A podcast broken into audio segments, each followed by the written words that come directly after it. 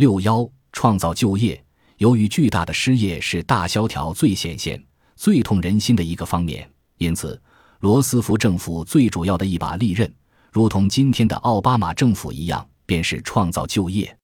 二十世纪三十年代的大萧条时期，政府制造了大量的就业机会。那时，民间资源保护组织中的年轻人甚至多于军队。但是，在罗斯福总统执政的头七年中，失业率却从未跌落到两位数以下，在罗斯福政府执政的头二十一个月中，失业率更是从未跌落到百分之二十以下。那些是政府制造就业为拯救失业的灵丹妙药的谬误之处在于，其单纯的将政府创造的就业视为就业的净增长，支付给政府制造的就业岗位的资金来自私营企业，而私营企业的就业需求便因此下降。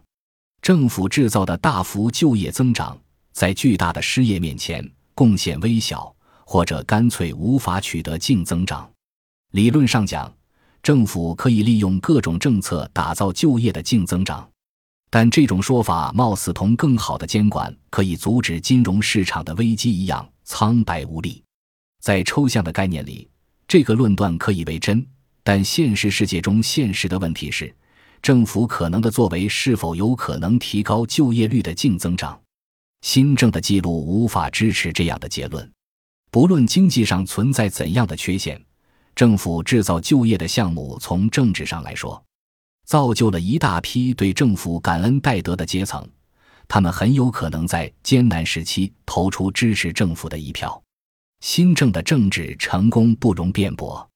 罗斯福能够于1936年以压倒性的胜利成功连任，又于1940年再次史无前例地第三次当选总统。尽管在他的前两个任期内，失业率从未到达过个位数，这或许暗示着奥巴马总统也同样能够获得政治上的成功，即便他的政策被证明对整个国家而言无异于一场经济灾难。当今政府与20世纪30年代胡佛政府。罗斯福政府以及无私分享的一项政策是这样一个理念，即政府需要阻止房价回落到自由市场的供给与需求作用下能够到达的位置。如今的重点是利用政府补贴维持房价，而胡佛总统和罗斯福总统则致力于维持工业产品和农业产品的价格以及劳动力的价格。一九三四年，沃尔特·利普曼指出了政府做法的问题。他谈到，在萧条时期，人们无法以萧条之前的价格成功售出产品或服务。如果他们坚持萧条之前的货品价格，他们将彻底无法售出产品。同样，如果人们坚持要求萧条之前的薪水，那么他们只能失业。当今，在经济衰退的背景下，银行和其他金融机构通过在几年前房屋购买价格的基础上的巨大折扣来销售丧失抵押品赎回权的房屋。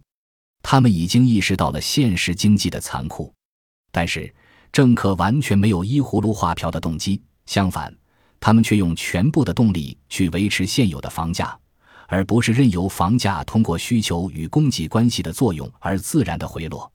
这是因为。拯救以购房者以及借款人而获得的政治支持，不能够弥补可能损失掉的纳税人和选民的支持。